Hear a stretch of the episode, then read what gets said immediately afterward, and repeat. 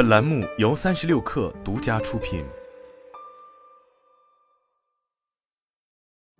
本文来自微信公众号 L 先生说：“如果你正在经历书荒，或者不知道看点什么来消磨时间，希望这份书单能对你有用。一，就这样读懂心理学，可能是国内目前最好的心理学通识入门书。很高兴国内能有这样的优秀作品出版。”这本书内容足够准确严谨，在保证专业性的基础上，不失可读性和亲和力，辅以插图和生动的解说，读起来非常友好，特别适合对心理学感兴趣的零基础读者入门。当然，限于篇幅，这本书涉及到的内容还是比较浅，不过作为入门已经足够了。你完全可以把它当做一份心理学的知识地图，以它为基础去建立关于心理学的知识框架，再依照自己的需求和兴趣去有针对性去学习。二，津巴多普通心理学，这可能是全世界最好的心理学教科书。不过，比起就这样读懂心理学和津巴多的另一本《心理学与生活》来说，这本书有一定的门槛，属于比较严谨的教材，读起来可能会有点吃力。建议对心理学感兴趣的读者。可以先从上述两本书入门，同时把这本普通心理学作为查阅的资料，有需要时再去详查对应章节内容。顺便一提，这本书的第八版几乎跟我的《打开心智》同一时间上市，眼见着这两本书在排行榜上挨在一起，压力巨大。拙作何德何能能跟大师的巨著摆在一起啊？也算蹭了个热度了。三内生动力。挺有意思的一本书，对目标动力和内驱做了很多深入而饶有趣味的探讨。作者是行为科学和市场营销领域的学者，可以帮助大家从行为科学的角度切入理解目标和行动。要注意的是，里面有些内容可能跟我的观点不一致，有些内容可能有争议。我主要也是希望向大家呈现更多立场的信息，大家可以批判性的阅读和吸收，结合多种观点提炼出自己的结论。四重新思考，这是一本小巧玲珑的批判性思维入门手册。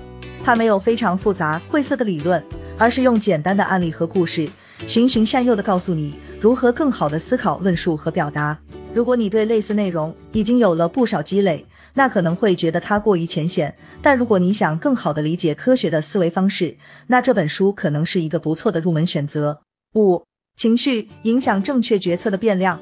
这是一位非常神奇的作者，物理学出身，做过编剧，做过游戏，现在是全职写作的作家。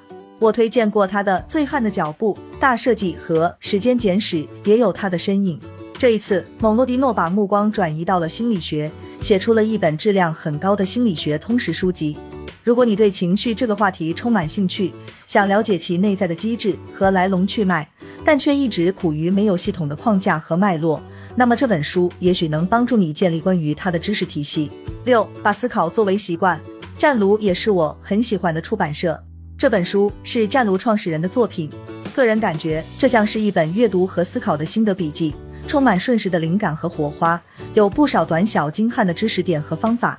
尽管没有很严密的体系，但不少想法还是很有意思的，也许能够给你一些启发和思考。七，纳瓦尔宝典。上半年非常热门的一本书，短小精悍的汇编形式，有点类似原则，内容很不错，许多见解都很精辟深入，一针见血。如果你做过创业和投资，或者自由职业，相信会有不少共鸣和触动。建议可以放在手边，闲暇时候随手翻阅，让思想碰撞，作为一个常读常新的灵感来源。八疯狗浪。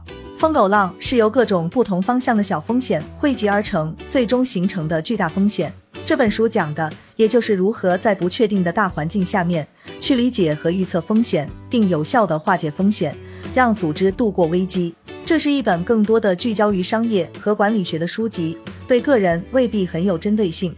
不过，书中用系统思维来剖析和优化商业组织的方式，还是很值得我们学习和思考的。九，毫无意义的工作。也是一本非常热门的书。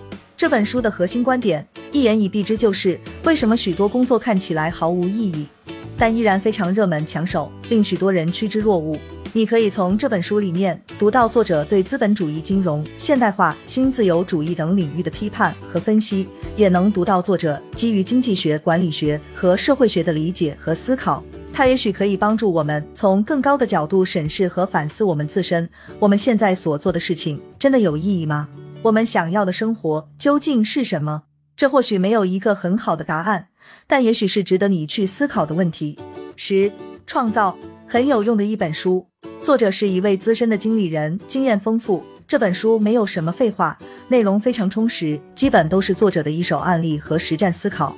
不仅仅是对产品的设计和打磨，还包括如何跟人协同、沟通、合作。这本书里都有涉及。我自己对自己的定位也是一个创造者。因此读起来也会比较有共鸣，很多观点也都比较一致，推荐一读。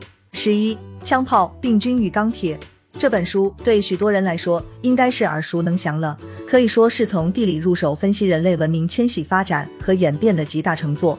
今年出了全新的修订版，如果你还没读过，推荐一读。十二，人类的善意。史蒂芬平克写过一本书《当下的启蒙》，提出了一个观点。尽管许多人对世界感到悲观，但我们的世界确实越来越好了。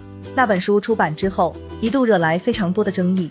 这本书也是一样的，尽管许多人对人性都不抱希望，但作者认为我们的人性从本质上就是向善的，我们是有机会、有能力构建出一个美好的世界的。这个观点可能未必能得到许多人的认可，但是在这么一个高度不确定性、容易沮丧的年代。我们还是需要一些正向和积极的力量，让我们更好的生活下去。第三，减伤。我对历史并不专业，没有能力评判这本书是否严谨可靠。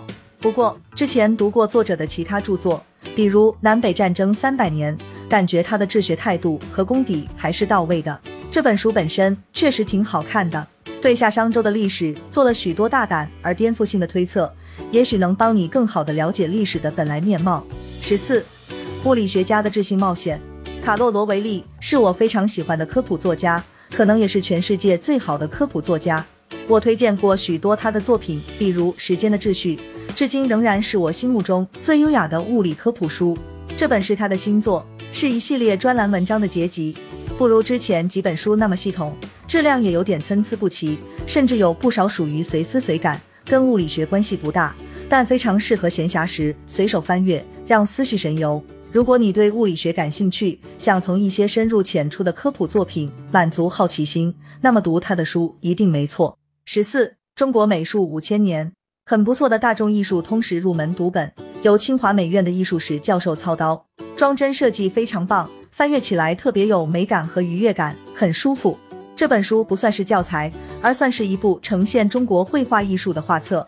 精选了每一个时代的代表人物和作品，对其进行解读，能够很好的帮你把整个中国艺术史串联起来，形成一条脉络，很适合用来入门和理解中国艺术。另外有一部类似的串联起世界艺术史的作品，叫做《艺术时间线》，也不错。十五，敦煌日历，这不是书，而是一个文创产品。